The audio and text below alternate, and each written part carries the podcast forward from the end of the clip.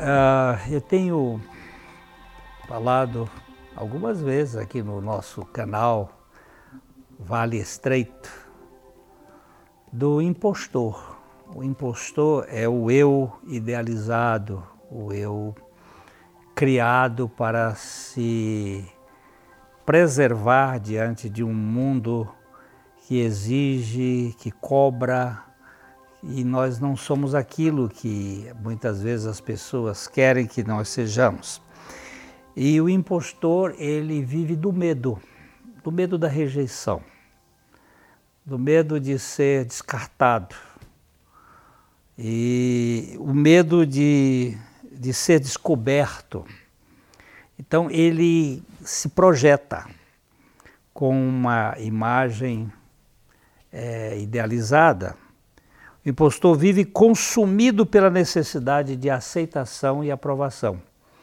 É o que nos ensina muito bem Brennan Manning, aquele teólogo católico que viveu uma vida é, de monastério muito tempo e depois acabou vivendo na, na cachaça e depois ele teve uma, uma recuperação Alcoólicos Anônimos e passou a criou um movimento que é dos, do Evangelho do, para maltrapilhos e, e ele trata muito dessa deste falso eu que é idealizado nas igrejas, no, no meio da sociedade.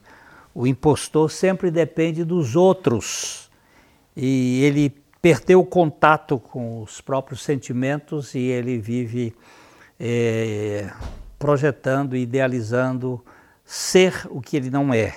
A vida do impostor é um vai e vem de euforia e depressão de euforia quando há aplausos no palco e depressão nas sombras, no esquecimento, no ostracismo.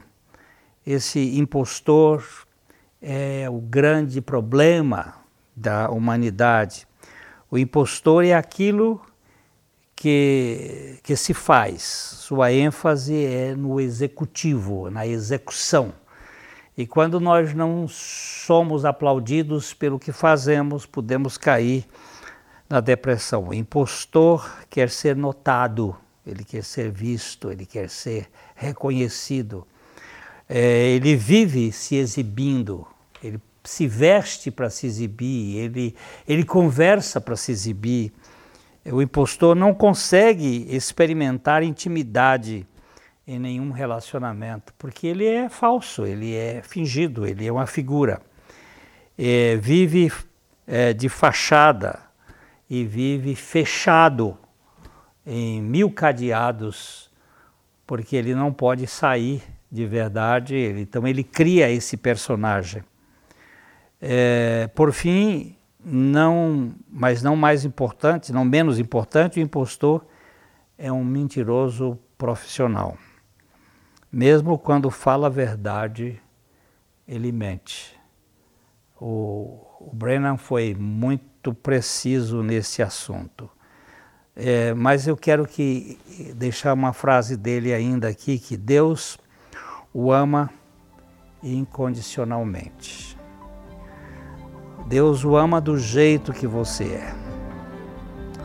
Não como deveria ser, porque ninguém é como deveria ser. Nós nunca somos o que deveríamos ser. Então Deus nos ama assim. Se você entender o amor de Deus na cruz, você vai entender ah, o quanto Ele ama você e o quanto Ele quer libertar você do seu falso eu, a mim do meu falso eu. Eu não preciso é, idealizar, eu não preciso fingir ser o que eu não sou, porque Ele me ama desse modo. Então, que o Senhor conceda a você e a mim a clara revelação de que nós fomos aceitos em Cristo e que por meio da nossa morte e ressurreição com Ele nós ganhamos uma vida autêntica, uma vida que tem sentido para a eternidade. Ok? Então aqui fica o nosso, nosso pedido também para que você de alguma maneira, se puder, é, dar o seu like ou dislike, inscrever-se no canal e compartilhar essa mensagem para outras pessoas, ok? O nosso abraço e até a próxima.